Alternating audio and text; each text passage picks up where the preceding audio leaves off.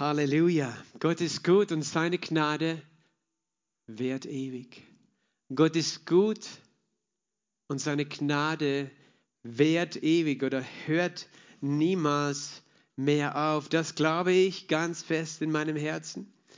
Ich glaube an die Güte Gottes und er ist gut und er ist immer gut und er ist nicht ein Gott, der sich abwendet, auch wenn manchmal die Umstände äh, uns anlügen wollen und sagen wollen, Gott hat uns im Stich gelassen. Warum hat er unser Gebet nicht gehört? Nein, Gott ist gut und seine Gnade wird ewig. 1. Petrusbrief Kapitel 4 Vers 7 haben wir letztes Mal gelesen und ich lese das wieder. Es ist aber nahe gekommen das Ende aller Dinge. Seid nun besonnen und und seid nüchtern zum Gebet. Es ist aber nahe gekommen das Ende aller Dinge. Seid nun besonnen und seid nüchtern zum Gebet. Ich habe am Herzen, auch heute wieder da weiterzuführen, äh, was ich letztes Mal am Mittwochabend begonnen habe. Das Ende aller Dinge, redet Petrus davon, ist nahe gekommen. Und ich weiß, dass allein dieses Wort Ende und nahe gekommen für viele Menschen äh, Verunsicherung und Ängste hervorruft. Ich denke, wie Petrus das geschrieben hat, hat er keine Angst gehabt. Er hat nur einen Hinweis uns gegeben, seid besonnen. Das heißt, ihr sollt verstehen, ihr sollt verstehen, was passiert in dieser Welt. Ihr sollt verstehen, äh, was Gottes Plan ist. Seid besonnen und, und lasst euch nicht täuschen und irritieren von dem, was ihr in einem Moment seht. Denn alles, was sichtbar ist, ist vergänglich. Alles, was sichtbar ist, wird eines Tages nicht mehr so sein, wie du es siehst. Und manche Leute haben Angst. Aber weißt du, wenn du einen Felsen hast, wenn du einen Glauben hast, dann ist es kein Problem. Dann hängst du nicht an dem Sichtbaren. Manchmal hängen wir so, wenn etwas Gutes passiert. Wir hängen an Momenten, wir hängen an Dingen, die wir sehen oder gesehen haben. Manche Menschen hängen in der Vergangenheit. Sie hängen an schönen Dingen, aber sie leben nicht in der Realität des Glaubens, weil vielleicht das Leben früher besser war, als sie es momentan gerade erleben. Dann hängen sie an den, auch der sichtbaren Erinnerung der Vergangenheit. Ich sage dir, mein Leben und dein Leben soll gegründet sein auf dem Felsen. Auf dem Felsen, der Jesus Christus ist. Jesus hat gesagt, Himmel und Erde werden vergehen. Und er hat das nicht gesagt, um uns einzuschüchtern. Er hat gesagt, aber mein Wort wird in Ewigkeit bestehen. Und wenn dein Wort, sein Wort dein Felsen ist und dein Fundament ist, weißt du, dann wirst auch du ewig bestehen. Ich habe das einmal so erklärt, wenn sein Wort in uns ist, dann werden auch wir ewig bestehen. Wenn sein Wort mit uns verbunden ist, werden wir ewig äh, weiterleben mit ihm, weil sein Wort sagt, er wird nicht vergehen. Und wenn du neu geboren bist durch das Wort Gottes, wenn das Wort Jesu Christi in dir wohnt, du hast ewiges Leben. Und du brauchst keine Angst haben, wenn Dinge vergehen, wenn Dinge sich verändern. Halleluja. Wir haben einen festen Grund. Und deswegen sind wir besonnen und wir sind nüchtern zum Gebet. Wir sind nüchtern zum Gebet. Gebet bedeutet Gemeinschaft mit Gott. Wir sind nüchtern, das heißt, weißt du, wenn du, wenn du voll bist, zum Beispiel mit Essen, ist es schwer zum Gebet, weil dann bist du müde, dann willst du schlafen. Oder wenn du voll bist, das ist noch schlimmer natürlich, mit Alkohol, das ist nicht gut, weil dann, dann bist du sowieso nicht klar in deinem Kopf. Äh, du kannst aber auch voll sein, weißt du, mit, mit Nachrichten, mit Zeitungsartikeln, mit Meinungen dieser Welt, dann bist du nicht nüchtern, dann kannst du nicht klar denken, dann ist es schwierig, manchmal ins Gebet zu gehen, weil dein Kopf voll ist, wenn du voll bist mit Sorgen. Der Herr möchte, dass du nüchtern wirst, äh, dass du einfach nüchtern, wenn dein Magen nüchtern ist, weißt du, dann ist er leer. Äh, dann, und wenn du geistlich nüchtern bist, dann bist du nicht voll mit, mit so vielen Meinungen, Ideen, Gefühlen, sondern du kommst zur Ruhe, du wirst leer und dann kannst du Gemeinschaft haben mit dem Herrn. Und in, in dieser Gemeinschaft mit dem Herrn, darum nehmen wir immer Zeit für dieses Gebet, für Gemeinschaft mit dem Herrn. Dann äh, können wir wirklich besonnen sein und auch verstehen, in welcher Zeit wir leben. Halleluja. Das ist natürlich Gebet auch gemeint. Wir beten für Dinge, für Menschen, für andere Dinge. Aber Gebet ist die schönste Form des Gebetes, schönste Form. Eine der besonderen Formen ist das, das Gebet des Lobpreises und der Anbetung. Dafür haben wir gerade Zeit genommen. Wir sind nüchtern zum Gebet. Aber wir wollen auch weiterreden über das Ende aller Dinge.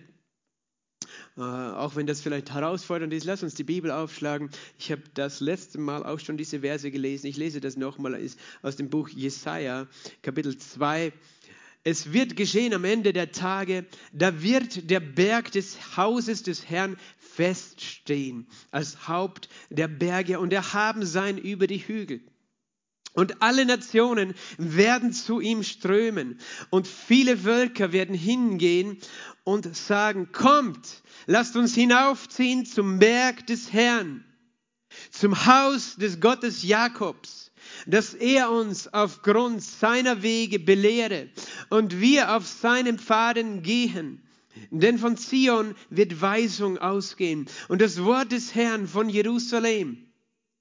Und er wird richten zwischen den Nationen und für viele Völker Recht sprechen. Dann werden sie ihre Schwerter zu Pflugscharen umschmieden und ihre Speere zu Winzermessern. Nicht mehr wird Nation gegen Nation das Schwert erheben und sie werden den Krieg nicht mehr lernen. Haus Jakob kommt, lasst uns im Licht des Herrn leben. Amen. Vater, wir danken dir für dein Wort dass du dein Wort gesalbt hast, dass dein Wort uns lehrt, dass du uns aber auch deinen Geist gegeben hast, der uns Verständnis gibt über dein Wort und Offenbarungserkenntnis, dass dein Wort lebendig wird in uns, mehr und mehr. Und wir sehen, was deine Wege und deine Pläne sind, in dem Namen Jesu. Amen. Kommt und lasst uns hinaufziehen zum Berg des Herrn, zum Haus des Herrn. Lasst uns hinaufziehen zu ihm. Da gibt es auch ein Lied, glaube ich, ein altes Pfingstlied. Kommt und lasst uns ziehen hinauf zum Hause unseres Herrn. Oder zum, äh, genau. Ich kann das nicht auswendig, sonst würde ich es dir jetzt vorsingen. Aber es gibt dieses Lied. Ähm, warum reden wir davon? Wir haben geredet von dem Ende aller Dinge und dass wir eben äh, keine Angst haben müssen vor dem Ende, sondern dass wir Freude haben dürfen. Weil das Ende ist gut. Es gibt Filme, weißt du, die gehen schlecht aus. Das sind nicht die Filme, die ich gerne sehe. Ein Film mit einem schlechten Ende. Manche Leute lieben das, weil sie denken, ja, das ist eh fahl. Weil sonst weiß man ja, wenn es gut ausgeht, jeder Film geht gut aus. Nein, es ist, äh, das wollen wir natürlich. Und wir wissen, alles geht gut aus. Das musst du wissen. Alles wird gut. Und Jesus sagt, das wird eines Tages sehen. Ich, äh, der Herr sagt das durch den Propheten Jesaja in dem Fall. Es wird am Ende der Tage geschehen. Am Ende der Tage. Und er redet von dem Berg des Herrn. Und was ist da genau gemeint? Wir wollen uns das noch ein bisschen genauer heute anschauen. Lass uns gehen zum Buch Daniel. Zum Buch Daniel und zum zweiten Kapitel des Buches Daniel. Daniel war ja ein ganz ein spezieller, mächtiger Mann Gottes, ein Prophet. Ähm, er hat mehrere Könige überlebt. Er, war, er lebte in der Zeit der Gefangenschaft des Volkes Israel, als das Volk Israel gefangen weggeführt wurde unter Nebukadnezar. Nebukadnezar war eben der König, der im Jahr 586 vor Christus Jerusalem erobert und zerstört hat. Er hat es auch schon vorher, ein paar Jahre vorher schon äh, gekämpft in Israel und belagert und es gab äh, äh zwei Wegführungen eben wo, wo viele, viele aus dem Volk Israel weggeführt wurden äh, in eben das Reich der Babylonier des damaligen Königs Nebukadnezar.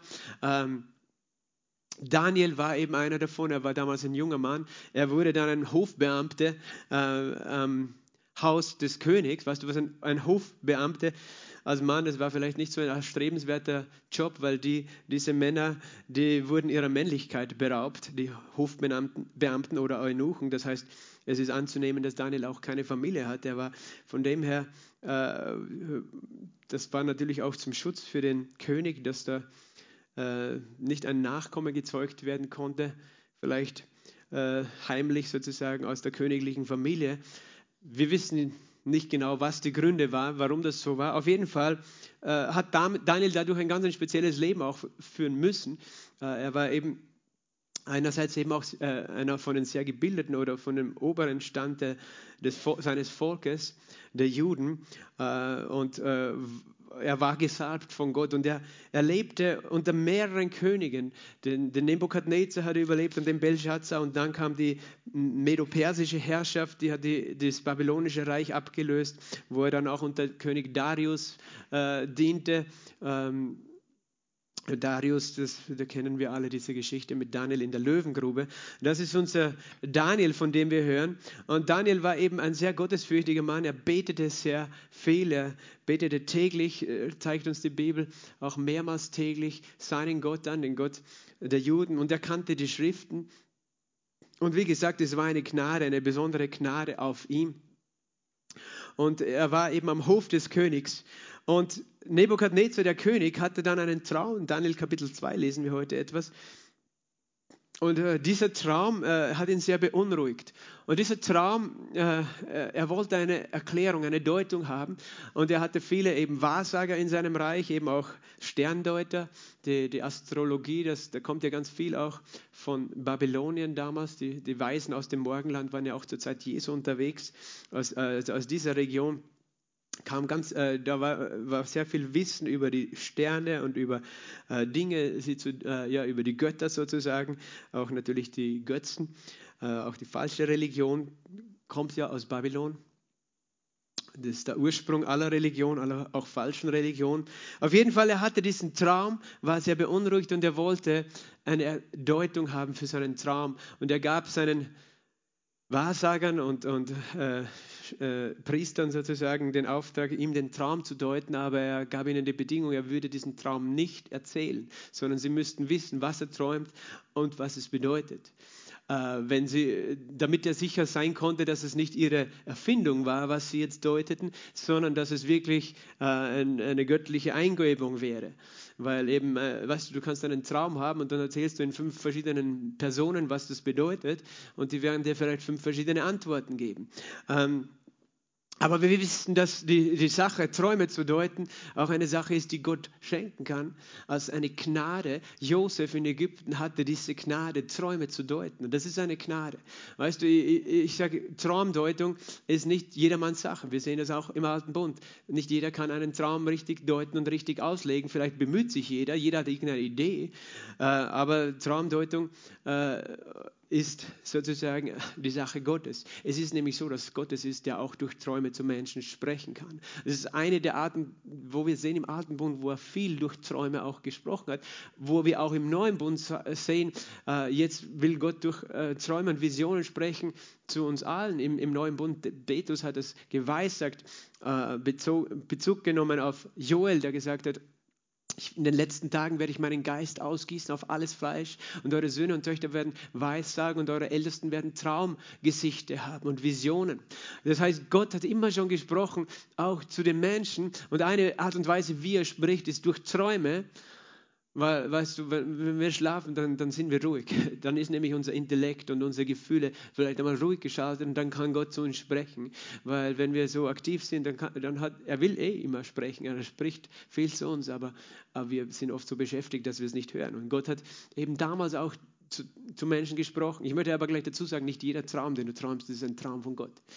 Ähm, manchmal hast du einfach zu viel Pizza am Abend gegessen dass du dann nicht schlafen kannst und wirre Träume hast. Und manche Leute, weißt du, auch gerade in der charismatischen Szene, wollen jeden Traum deuten und glauben, dass jeder Traum ein Traum von Gott ist. Ich sage, manche Träume sind Träume, die mit deiner Seele zu tun haben, weil du, weiß ich nicht, dich mit allen möglichen Dingen beschäftigst und dann in, in deiner Seele diese Dinge weiterarbeiten in der Nacht und dann hat nicht Gott zu dir gesprochen. Dann es kann sein, äh, dass du Albträume hast, weil du zu viele Horrorfilme geschaut hast. Es kann auch sein, dass du einfach so viele Sorgen hast und dann träumst du Stressträume. Das heißt aber nicht, nicht, dass Gott dir diese Träume schickt oder Gott zu dir deswegen durch diese Träume redet. Du kannst nur merken, aha, ich, vielleicht sollte ich mir irgendwie diesen Stress abgeben. Also lass uns da bitte nicht übergeistlich sein und aus jeder, aus jeder äh, Nachterfahrung äh, sozusagen einen geistlichen, prophetischen Traum machen. Manche Menschen werden dann ganz verwirrt, äh, weil sie nur mehr in ihren Bildern und Träumen leben und dann sind sie Tagträumer. Aber wir sind Menschen mit den Füßen auf der Erde. Weißt du, wenn Gott einen Traum dir gibt, du weißt es. Du, das sind Träume, weißt du, an die erinnerst du dich auch. Äh, manchmal, manche Leute wollen alle Träume sozusagen aufschreiben und sich erinnern. Ich sage dir, wenn, wenn Gott dir einen Traum gibt, dann wirst du dich daran erinnern. Selbst wenn du in der Früh vergessen hast, aber wenn du weißt, irgendwas war doch da in der Nacht, Gott wird dich daran erinnern und er wird dir, und, und das sind Träume, die oft sehr eindrucksvoll sind. Das sind Träume, die du nicht vergisst. Es gibt sogar diese Situation, dass Gott zweimal durch Träume spricht, so wie er das zu dem Pharao gemacht hat, äh, der zweimal geträumt hat, äh, von diesen, äh, zuerst von den sieben fetten Kühen und den sieben mageren Kühen und dann von den sieben Ehren. Und das heißt zwei Träume, die dasselbe bedeutet haben äh, in, in Ägypten. Das heißt, äh, wenn Gott durch einen Traum spricht, dann weißt du es. Dann wird dich das sozusagen ähm, nicht mehr loslassen. Es gibt Träume in meinem Leben auch, wo ich weiß, Gott hat zu mir gesprochen und ich vergesse diese Träume nicht. Und andere Träume, weißt du, das sind vielleicht auch Momentaufnahmen oder es sind einfach Träume gewesen. Also bitte lasst uns nicht glauben, wir müssen jetzt jeden Traum deuten. Aber Nebukadnezar in diesem Fall war, es heißt gleich in Vers 1, er war, sein Geist war beunruhigt und sein Schlaf für ihn war dahin. Das heißt, er, er hatte Träume sogar, heißt in äh, Daniel 2, Vers 1, im zweiten Jahr der Regierung Nebukadnezars hatte Nebukadnezar Träume, sodass sein Geist beunruhigt wurde und sein Schlaf für ihn dahin war. Das ist natürlich schlecht, wenn du dann nicht mehr schlafen kannst. Und ich denke mir, dementsprechend gut drauf war dieser liebe König dann. Also diese große Latte, denen vorgegeben hat, okay, ihr müsst mir den Traum deuten, aber auch den Traum selbst müsst ihr mir erzählen. Ich werde ihn euch nicht erzählen. Und wenn ihr das nicht könnt, dann werde ich euch alle töten. Dann seid ihr sowieso keine, Wahrsager, äh, keine, keine guten äh, Wahrsager oder Priester oder Oberste. Und die hatten natürlich alle Stress. Und Daniel und seine Freunde haben das mitbekommen. Die waren ja auch betroffen als Ratgeber des Königs. Und äh, äh, Daniel äh, bat, dass er dann einfach äh, Zeit bekommen würde, sozusagen, um, um Gott, seinen Gott zu fragen. Ich, ich, das ist die Vorgeschichte. Äh, und zu Gott zu beten. Und es war dann so, dass Gott gnädig war natürlich mit Daniel. Daniel, den er einfach begnadigt hatte für diese Sache, sodass Daniel tatsächlich direkt von Gott auch im Nachtgesicht heißt, also in einer Nachtvision, ob schlafend oder wach, aber er hat genau gesehen, was dieser Nebukadnezar geträumt hat. Er hat im Prinzip dasselbe geträumt und hat aber zugleich auch Verständnis bekommen über diesen Traum. Also es ist ein ganz spezieller Traum, wenn sozusagen der König das träumt, scheinbar Träume hatte, vielleicht ja auch öfter das geträumt hat und dann dieser Daniel, der zu Gott gebetet hat, natürlich ging es ihm auch um sein Leben, weil er gewusst hat, wenn wir da keine Antwort geben, der, der König macht ernst mit seinen Drohungen, äh, dann haben wir alle ein Problem. Aber Daniel äh, hat eben diese Gnade bekommen und diese Offenbarung von Gott und hat seinen Gott dann gepriesen. In Daniel 2, Vers 19 folgende kannst du das alles nachlesen. Und er, er kam dann vor den König. Äh, hat auch gesagt, okay, das, was du verlangst, König, das kann niemand dir erfüllen, weil nur Gott kann, äh, kann das möglich machen und das steht außerhalb der menschlichen Macht, dir zu sagen, was du geträumt hast. Aber eben Daniel hatte diese Gnade und darum, wenn wir jetzt von diesem Traum lesen, können wir davon ausgehen, dass dieser Traum eine Bedeutung hat, dass das nicht irgendein Pizzatraum war, äh, sondern wenn Gott selbst dann noch einmal geoffenbart hat, dem Daniel samt der Deutung, dann denke ich, dann können wir daraus etwas lernen. Und äh, das, was wir verstehen können, Daniel wurde mehrmals gebraucht, wirklich auch äh, in großartigen Visionen. Und was Daniel, der Prophet, gesehen hat, hat sich ganz vieles auf das Ende der Tage, auf das Ende der Zeiten bezogen. Aber lasst uns selber lesen im Daniel 2 ab Vers 31. Daniel 2, Vers 31. Du, o König, schautest und siehe ein großes Bild. Dieses Bild war gewaltig und sein Glanz außergewöhnlich. Es stand vor dir und sein Aussehen war furchtbar. Dieses Bild, sein Haupt war aus feinem Gold, seine Brust und seine Arme aus Silber, sein Bauch und seine Lenden aus Bronze, seine Schenkel aus Eisen, seine Füße seine Füße teils aus Eisen, teils aus Ton. Du schautest, bis ein Stein losbrach, und zwar nicht durch Hände, und das Bild an seinen Füßen aus Eisen und Ton traf und sie zermalmte. Da wurden zugleich das Eisen, der Ton, die Bronze, das Silber und das Gold zermalmt, und sie wurden wie Spreu aus den Sommerten aus den Sommertennen. Und der Wind führte sie dorthin, und es war keinerlei Spur mehr von ihnen zu finden. Und der Stein, der das Bild zerschlagen hatte, wurde zu einem großen Berg und erfüllte die ganze Erde. Das war jetzt der Traum. Es war ein Traum von einem Standbild, von einer Statue. Gewaltig war diese Statue. Äh, und nochmal zur Erinnerung, das Haupt, der Kopf war aus Gold die Brust und die Arme aus Silber, der Bauch und die Lenden aus Bronze, die Schenkel aus Eisen und die Füße teils aus Eisen, teils aus Ton. Und dann bricht ein Stein los und zermalmt dieses Standbild. Äh, äh, trifft es und das bringt es zu Fall und zermalmt es und es ist nichts mehr übrig, aber dieser Stein wird zu einem Berg. Und Daniel erklärt sofort auch hier die Deutung. Das heißt, wir haben jetzt, müssen da jetzt nicht selber philosophieren, sondern das ist die Deutung, Vers 36. Das ist der Traum. Und seine Deutung wollen wir vor dem König ansagen. Du, o oh König, du König der Könige, dem der Gott des Himmels und die, die Königsherrschaft, die Macht und die Stärke und die Ehre gegeben hat. Und überall, wo Menschenkinder, Tiere des Feldes und Vögel des Himmels wohnen, hat er sie in deine Hand gegeben und dich zum Herrscher über sie alle gesetzt. Du bist das Haupt aus Gold. Nach dir wird ein anderes Königreich erstehen, geringer als du und ein anderes drittes Königreich aus Bronze, das über die ganze Erde herrschen wird. Und ein viertes Königreich wird stark sein wie Eisen. Deshalb, wie, weil das Eisen alles zermalmt und zerschmettert, wie das Eisen das alles zertrümmert, wird es all jene zermalmen und zertrümmern.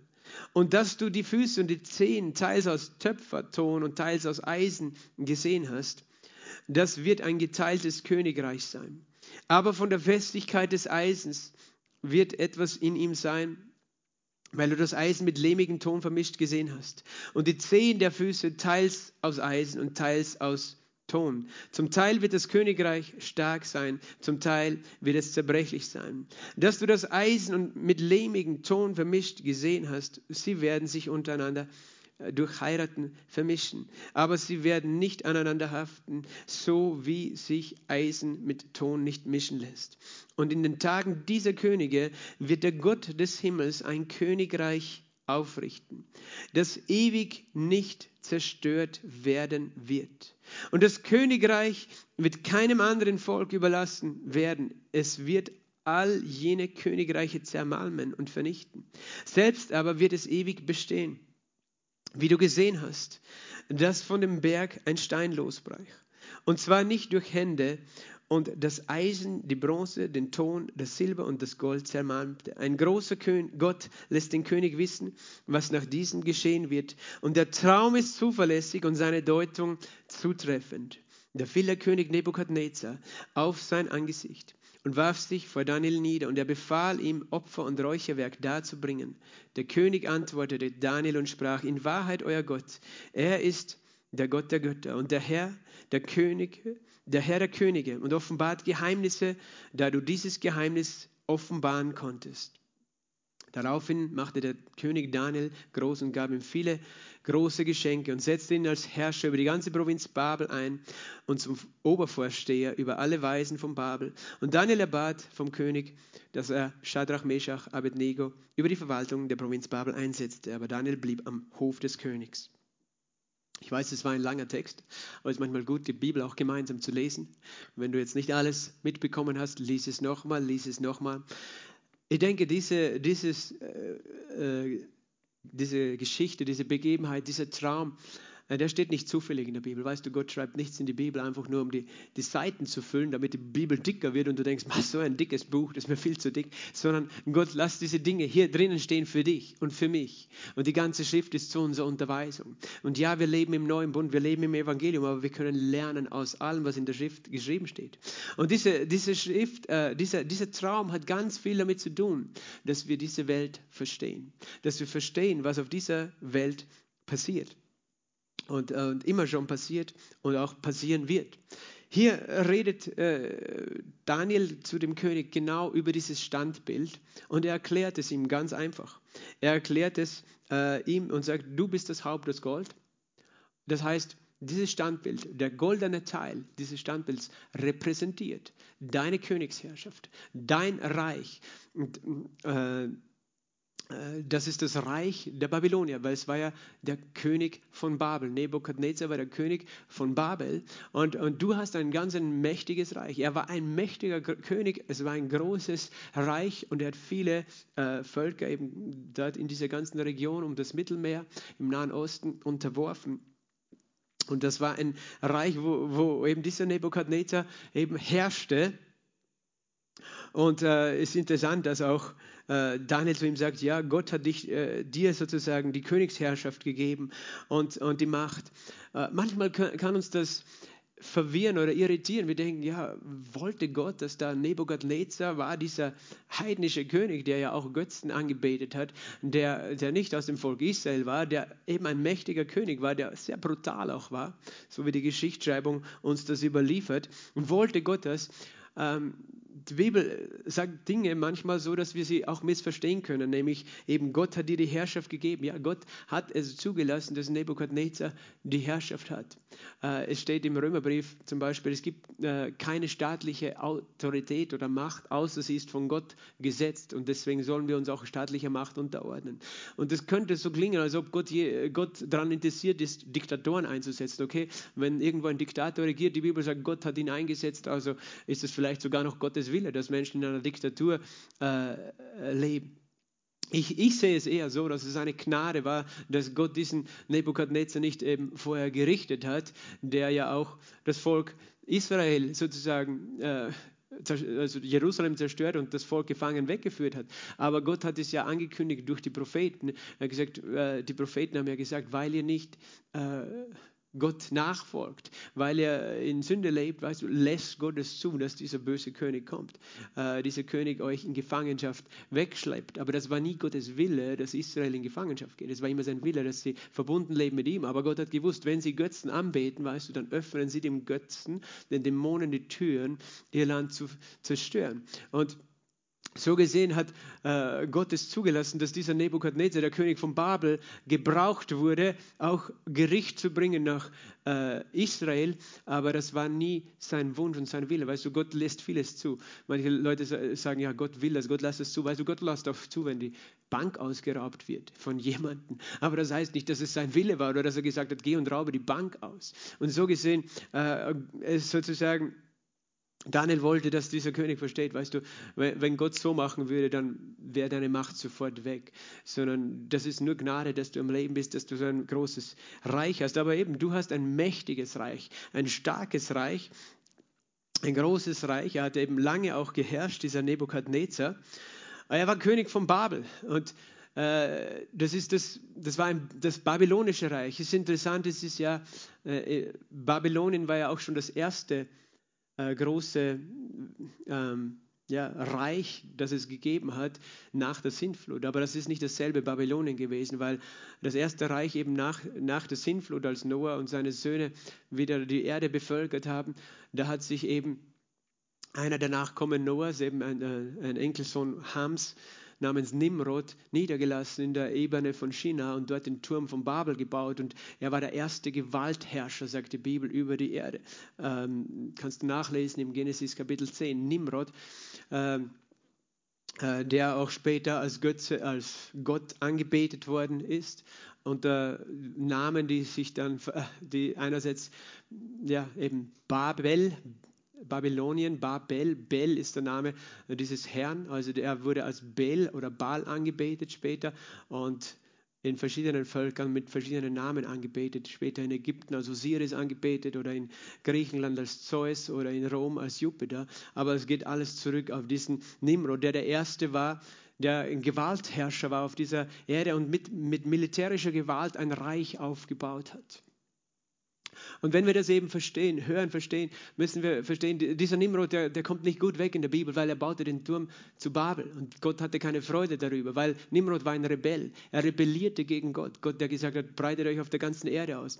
Aber eben die, die jüdische Überlieferung sagt auch, Nimrod baute diesen Turm einerseits, um zu sagen, wir bauen so hoch, dass keine Sintflut uns mehr umbringen kann, weil wir können auf den Turm steigen, wenn, wenn die Erde überflutet würde. Und außerdem, wir, wir, wir bauen bis zum Himmel und, und werden Gott von seinem Thron stürzen. Also er war voller Hass und Rebellion. Er hatte auch eine Frau äh, namens Semiramis, äh, die eben auch ganz massiv beteiligt war äh, den Götzendienst äh, den nachsinnflutlichen Götzendienst zu prägen.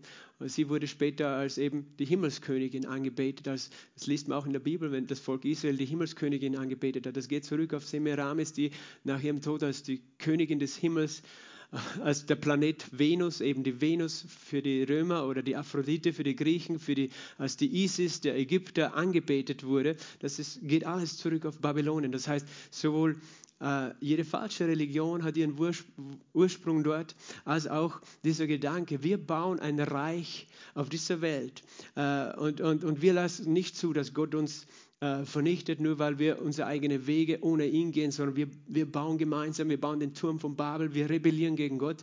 Gott hat ja den Turmbau beendet mit der Sprachenverwirrung. Und eben dann, seit damals gibt es Weltreiche, äh, die, die eigentlich immer damit zu tun hatten, dass, dass Könige erobert haben, dass Könige mit Gewalt Länder eingenommen haben und, äh, und ihr Reich aufbauen wollten. Und da waren verschiedene Reiche, das mesopotamische Reich eben zur Zeit von Nimrod und dann äh, später das assyrische Reich, das ägyptische Reich. Äh, immer war irgendwo ein Zentrum der Macht.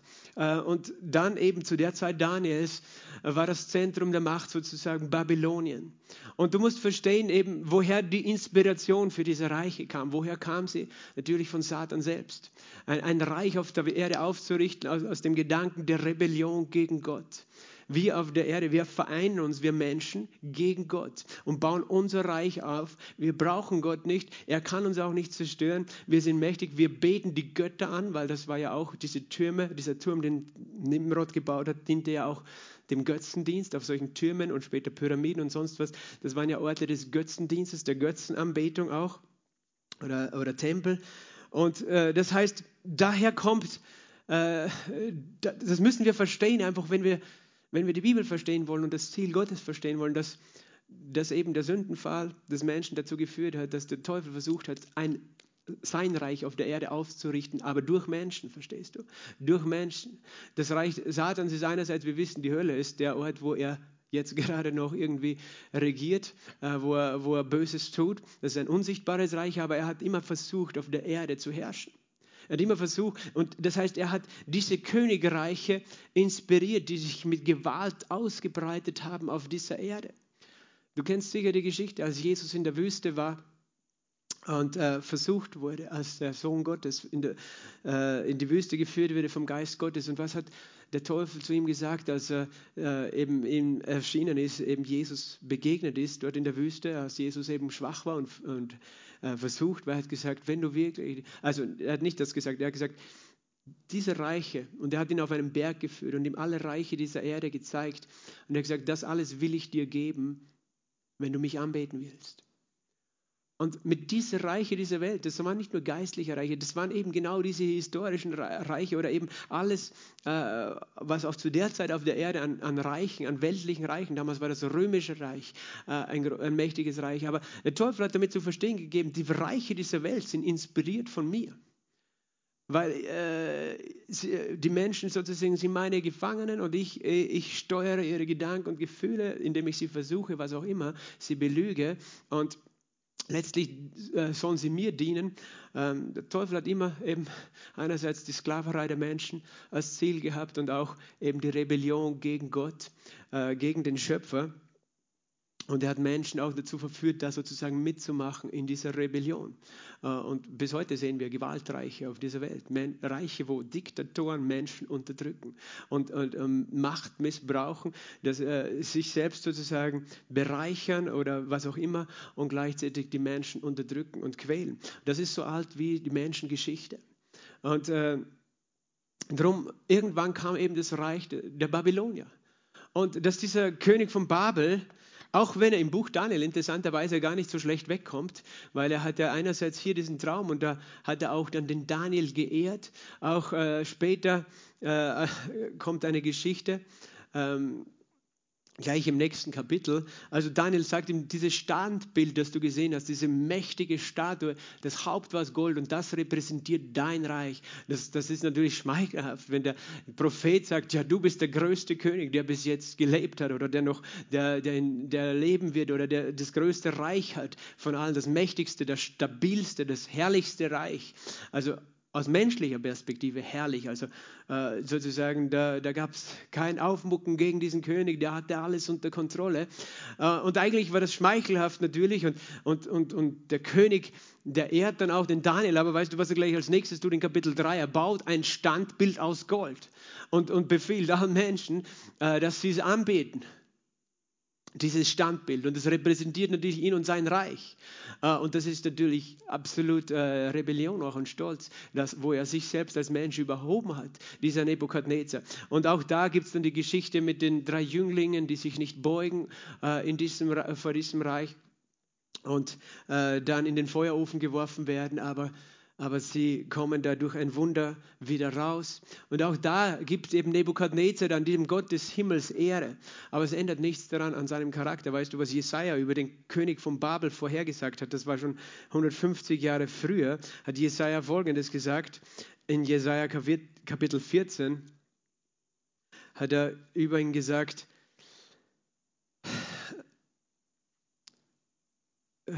Kapitel 14, Vers 10. Auch du bist kraftlos geworden wie wir, bist uns gleich. In den Scheol hinabgestürzt ist deine Pracht und der Klang deiner Hafen. Maden sind unter dir zum Lager ausgebreitet und Würmer sind deine Decke. Wie bist du vom Himmel gefallen, du Glanzstern, Sohn, Sohn der Morgenröte? Wie bist du zu Boden geschmettert, Überwältiger der Nationen? Du, du sagtest in deinem Herzen, zum Himmel will ich hinaufsteigen, hoch über den Sternen Gottes meinen Thron aufrichten und mich niedersetzen auf den Versammlungsberg im äußersten Norden. Ich will hinaufsteigen auf Wolkenhöhen, dem Höchsten mich gleich machen, doch in den Sheol wirst du hinabgestützt in die tiefste Grube. Die dich sehen, betrachten dich, sehen dich genau an. Ist dieser der Mann, der die Erde erbeben ließ, der Königreiche erschütterte. Er machte den Erdkreis der Wüste gleich und riss ihre Städte nieder. Seine Gefangenen entließ er nicht nach Hause. Und äh, der Kontext dieses Textes ist, du siehst es in Vers 4, heißt, das ist das Spottlied über den König von Babel. Das heißt, es ist der König von Babel und das gemeint ist Nebukadnezar, der große König Babels. Äh, Gott sagt, okay, du bist, du bist so stolz geworden in deinem Herzen, du wirst genauso äh, sterben und dort ruhen, wo alle anderen Könige sozusagen ruhen.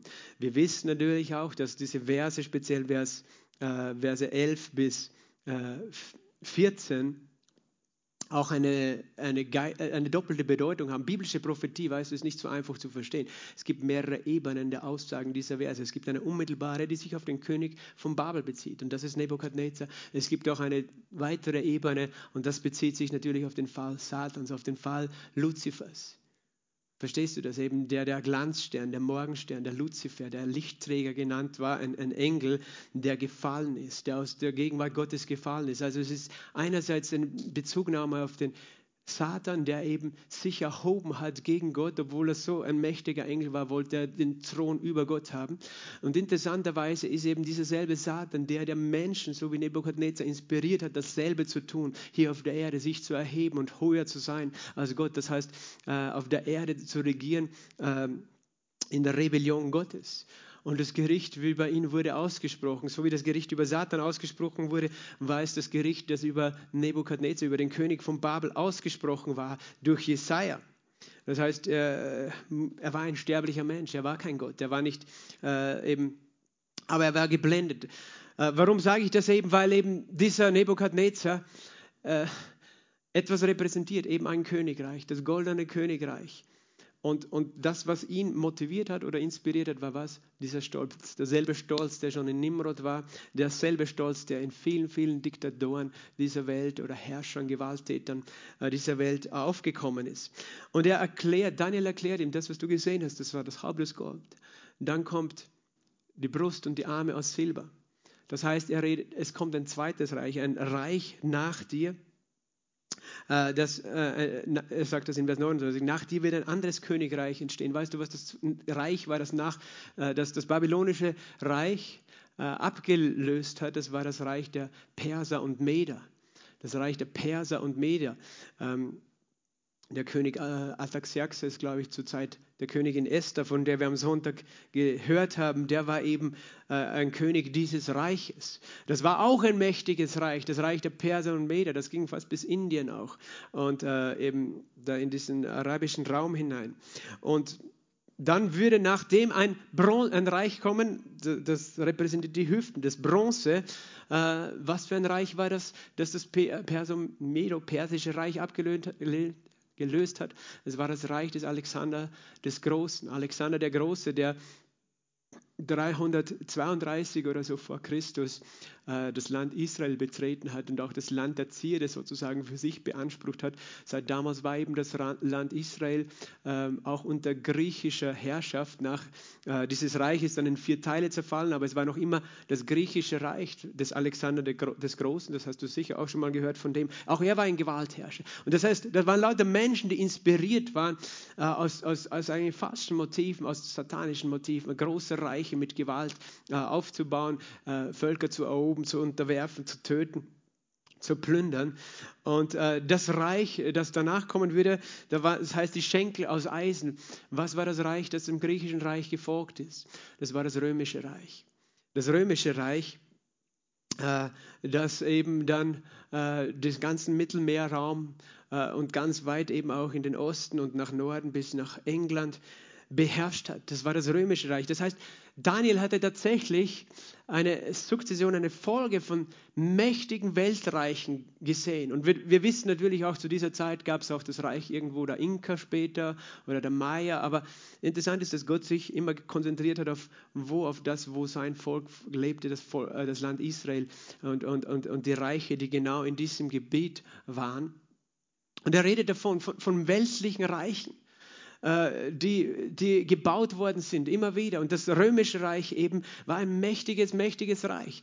Aber äh, das, was wir lernen können, all diese Reichen, weißt du, haben ein Ablaufdatum gehabt. All diese Reiche haben ein Ablaufdatum. Und es geht dann weiter, dass er sagt, nach, dem, nach diesem äh, Schenkeln aus Eisen kommen Füße, die aus Ton und Eisen zusammen bestehen.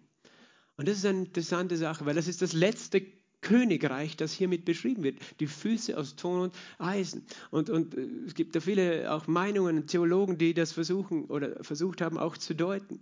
Aber der Punkt ist der, dass wir einfach sehen aus diesem Text, das ist das Letzte. Wenn dieses Reich da ist, äh, von dem Gott hier redet, eben das ist das Reich, wo die Füße aus Ton und Eisen äh, bestehen, dann kommt irgendwann dieser Fels. Irgendwann kommt dieser Fels, der losbricht, der Stein, der alles zertrümmert. Und es ist eigentlich, wir brauchen nur logisch denken. Wir wissen zur Zeit Jesus, weißt du, war das römische Reich noch mächtig. Das römische Reich war damals ein mächtiges Reich. Das ging noch bis ins zweite, dritte Jahrhundert und dann ist es eben schon langsam zerfallen. Das heißt, das, das Reich aus Eisen, das ist damals vergangen. Aber war noch zur Zeit der Urgemeinde aktiv. Die, die, ersten Christen wurden verfolgt unter dem römischen Reich. Und das ist nur auch so, so nebenbei. Du siehst auch diese Brutalität äh, dieses satanischen Weltreiche, eben, was die Römer getan haben. Allgemein war grausam, aber speziell was sie gegen Christen getan hat, war extrem grausam. Äh, wie Christen geopfert worden sind, wie Christen hingerichtet worden sind zu Hunderten, zu Tausenden. Äh, da gibt es genug Berichte aus dem Altertum, äh, wo das alles beschrieben worden ist. Und das war eben das Römische Reich, weil eben diese Reiche nicht nur zugleich äh, politische, militärische Reiche waren, sondern es war immer auch eine geistliche äh, religiöse Komponente dahinter. Weißt du, wir haben eben gesagt, im babylonischen Reich hat es begonnen, da wurde eben auch sozusagen der Teufel angebetet und, und in, in Ägypten wurde Isis und Osiris angebetet und äh, in Griechenland wurde Zeus angebetet und alles waren letztlich dieselben, äh, repräsentierten dieselben Gottheiten und letztlich steht immer Satan als der der Gott der falschen Götter sozusagen in der obersten Linie und später dann eben im Römischen Reich. Weißt du, das Römische Reich, das Zentrum des Römischen Reiches war Rom und in Rom gab es riesige Tempel. Da gab es das sogenannte Pantheon und dort wurde Jupiter angebetet jeden Tag. Als der, der, der, der das, dieses Reich sozusagen unter Kontrolle haben würde und der auch den Kaiser einsetzen würde. Darum waren diese Kaiser und Könige Gottkönige, weil man dachte, Gott, also unsere Götter haben sie befähigt, so gewaltig zu herrschen. Das heißt, es war immer verbunden, diese gewaltigen Reiche auch mit dieser falschen Religion. Das heißt, der Teufel hat immer versucht, äh, Macht auszuüben durch Menschen, um Menschen zu unterdrücken auf dieser Erde. Das römische Reich ist zerfallen und weißt du, dass diese, diese Füße aus Ton und Eisen, das ist das Reich, wenn du so möchtest, das bis heute besteht. Das Eisen, das war ja noch da. Das heißt, das römische Reich hat sich sozusagen ähm, aufgelöst in die Nation. Und das war genauso in Europa, dass die Römer überall ihre Spuren hinterlassen haben. Wir haben bis heute sozusagen unsere Gesetzgebung, unser politisches System auf der Grundlage des römischen Rechtes Hast du das gewusst? Das Römische Reich sozusagen hat seit damals nicht aufgehört zu existieren. Es, es schaut nur anders aus. Es hat sich vermischt sozusagen mit Ton.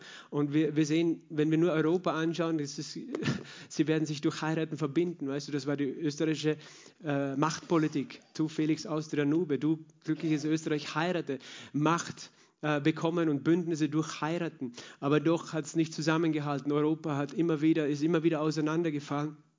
Aber das, was wir einfach sagen können, dieses Reich ist bis heute bestehen geblieben.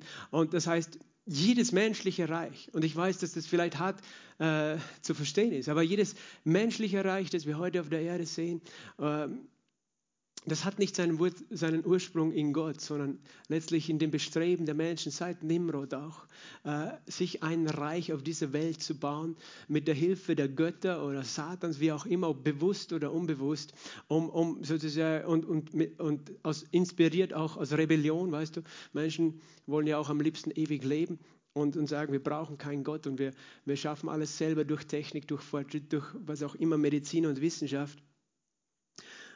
Und manche Menschen glauben, weißt du, die glauben an Entwicklung und Zivilisation, aber Zivilisation, wie wir sie heute sehen, wir sehen, wir sehen wie viele äh, Schattenseiten es gibt. Und ich, ich sage alles, was gut ist, weil es kommt doch immer von Gott. Es gibt viele gute Dinge in unserer Welt, in unserer modernen Welt auch, die von Gott kommen. Aber wir sind noch nicht am Ende. Warum kann ich das sagen? Wir haben es am Anfang gelesen, weißt du. Wir haben gelesen, kommt und lasst uns ziehen zum Berg des Herrn und sie werden ihre Schwerter mit, zu Pflugscharen umschmieden. Das Reich, das Daniel hier gesehen hat, war nicht nur ein geistliches Reich. All diese Königreiche waren Reiche, die physisch hier auf der Erde präsent waren. Also können wir ganz sicher davon ausgehen, dass das letzte Reich, das hier das, äh, beschrieben wird, auch ein physisches Reich ist. Und das ist dieses Reich, das entsteht wann? Wenn der Fels losbricht und zu rollen beginnt und diese, dieses Standbild zertrümmert. Das heißt, alle menschlichen Reiche werden fallen. Alle menschlichen Reiche werden fallen. Aber dieses, und aus diesem Felsen wird ein Berg werden, der die ganze Erde erfüllt. Die ganze Erde erfüllt. Wer ist der Berg? Wer ist der Fels? Christus ist der Fels. Und dieser Berg ist sein Reich hier auf der Erde. Und das ist eben das Geheimnis, weil die Juden, weißt du, sie wussten seit König David, dass ein König kommen würde, der, der eben Israel regieren würde. Aber viele Juden haben nicht verstanden, dass die Prophetie, die sie haben für den Messias, sich ja nicht nur auf Israel bezieht, sondern auf die ganze Erde. Dass der wahre König, der wahre gerechte König, der wahre der rechtmäßige Erbe, der sich nicht durch Stolz überhebt über Gott, sondern den Gott selbst einsetzt, zum König, dass der regieren würde, nicht nur über Israel, sondern dass sein Berg die ganze Erde erfüllen würde. Das heißt, dass es ein Reich geben wird auf dieser Erde, an dem Jesus Christus, wo Jesus Christus als der König der Könige auf der Erde ist und regiert auf dieser Erde, physisch auf dieser Erde. Und manche Leute, weißt du, sagen, ja, das Reich Gottes ist schon hier, weil Jesus hat auch gesagt, das Reich Gottes ist schon mitten unter euch. Und er hat gesagt, wenn Dämonen ausgetrieben werden, dann ist das Reich Gottes nahe gekommen. Es gibt ein geistliches Reich Gottes, ein unsichtbares. Es gibt das Reich der Himmel, das ist im Himmel. Es gibt das Reich Gottes sozusagen, das eben funktioniert durch die Herrschaft Gottes, die geistliche Herrschaft. Wo immer sozusagen geistliche Autorität ausgeübt wird im Namen Jesu, dort regiert Gott, weißt du? Wenn, wenn eine Person krank ist, das heißt, der Teufel will seine Herrschaft über diese Person ausüben. Wenn du im Namen Jesu betest und diese Person von Krankheit befreist in dem Namen Jesu, dann ist das Reich Gottes sichtbar geworden. Das heißt, nicht mehr herrscht der Teufel über diesen Menschen, sondern Gott. Und Gott hat ihn befreit. Das heißt, es gibt das geistliche Königreich.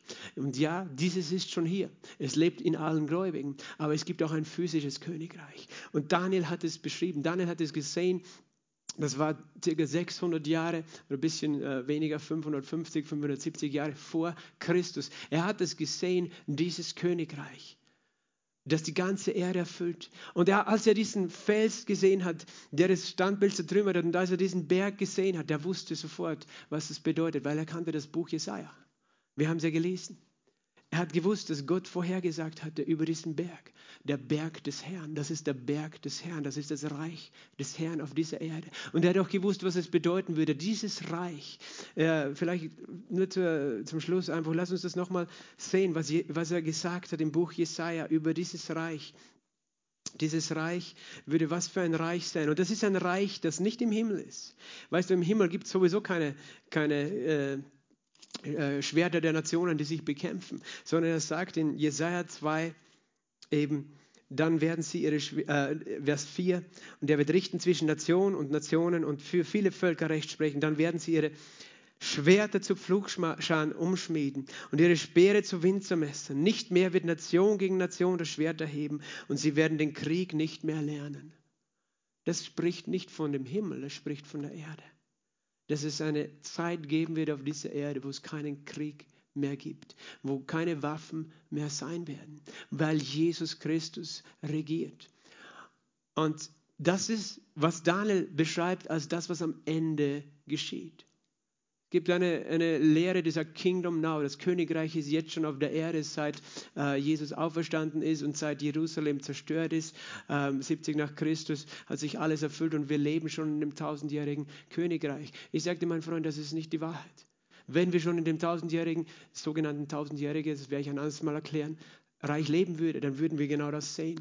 Dann würden wir sehen, dass es keinen Krieg mehr gibt und dass Nationen nicht mehr gegen Nationen kämpfen. Aber leider muss ich dich enttäuschen. Wir sehen noch, wir sehen noch sozusagen den Rest des römischen Reiches auf dieser Erde. Wir sehen ihn noch. Und ich gebe dir nur einen Gedankenanstoß mit. Hast du gewusst, dass Washington, die Regierung, gebaut wurde nach römischem Vorbild? Dass, dass das Kapitol in Washington gebaut worden ist nach dem Muster des römischen Pantheon, des römischen Tempel für Jupiter. Weißt du, das ist kein Zufall, dass, dass ein politisches Reich als Zentrum sozusagen nicht, weiß ich nicht, eine Kirche hat, sondern eine Abbildung des Götzentempels, den die Römer als das Zentrum ihrer Macht gesehen haben. Du kannst selber deine Gedanken machen. Ich will da gar nicht näher drauf eingehen. Ich möchte nur, dass du verstehst. Wir leben in einer spannenden Zeit. Und wir sehen, vieles bewegt sich auf dieser Erde. Aber wir wissen eines. Wir haben einen Herrn, wir haben einen König. Er ist der Fels. Er ist der Fels, auf dem ich stehe. Er ist der Fels, an dem manche sich wundreißen. Er sagt, wer an diesen Stein stoßt, er wird fallen, auf wen dieser Stein fällt, wird zermalmt werden. Aber er hat gesagt, er ist dieser Fels und er wird kommen. Und eines Tages, alles, was, wo Menschen so viel Zerstörung gebracht haben auf diese Erde, Weißt du, manchmal kann man die Hoffnung verlieren, wenn man Dinge sieht. Aber wenn du ein Kind Gottes bist, dann wirst du immer Hoffnung haben, weil du weißt, es wird der Tag kommen, wo ich sehen werde mit meinen eigenen Augen. Der König der Könige ist hier auf dieser Erde. Und nichts und niemand kann sein Reich vernichten, sondern er macht ein Ende mit allem Krieg, mit allem Unfrieden.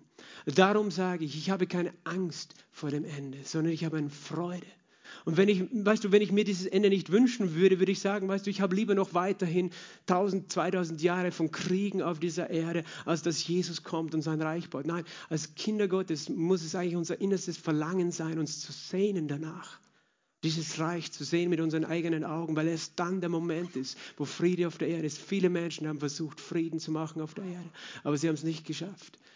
Denn es gibt nur einen, der diesen Frieden bringen kann, das ist der Friedefürst. Sein Name ist Jesus. Amen. Halleluja, Vater, wir lieben dich. Vater, wir preisen dich und Vater, wir beten dich an. Vater, wir loben deinen wunderbaren Namen und wir danken dir, dass wir jetzt schon Teilhaber deines Reiches sind. Wir danken dir, dass wir schon eingetreten sind in das Reich Gottes. Aber wir danken dir auch, dass wir sehen werden mit unseren Augen. Herr, was du gesagt hast vor vielen, vielen Jahrhunderten, mehr als zwei Jahrtausenden, zu diesem, durch diesen Propheten Daniel, der gesehen hat, was kommen würde über diese Erde, aber der gesehen hat, dass du das letzte Wort hast und dass dein Reich diese ganze Erde erfüllen wird. Und alle Völker werden kommen und hinaufziehen zum Berg des Herrn, werden ihn anbeten, werden seine Weisung suchen. Und so wollen wir heute auch sagen, wir suchen deinen Rat, dein Wort und deine Weisung, Herr, in dieser Zeit. Herr, dass wir deiner würdig wandeln in dieser Welt. Und wir danken dir, dass wir eine Hoffnung haben, Herr, in unserer Zeit und dass wir nicht unseren Kopf in den Sand stecken müssen, aber dass wir auch nicht Panik haben müssen, sondern dass wir wissen, wir haben eine himmlische Hoffnung, aber wir wissen auch, du, hast nicht nur ein Reich in dem Himmel, sondern auch hier auf dieser Erde. Und wir sagen, wir laden dich ein, sei willkommen. Wir wollen beten, wie die ersten Christen gebetet haben. Sie haben gesagt, Maranatha, komm, Herr Jesus, und offenbare deine Herrlichkeit, dein Reich, Herr, denn du bringst Frieden, den niemand geben kann. Wir loben dich und preisen dich in Jesu Namen. Amen. Halleluja. Der Herr segne dich. Wir sehen uns im Livestream am Sonntag. Amen.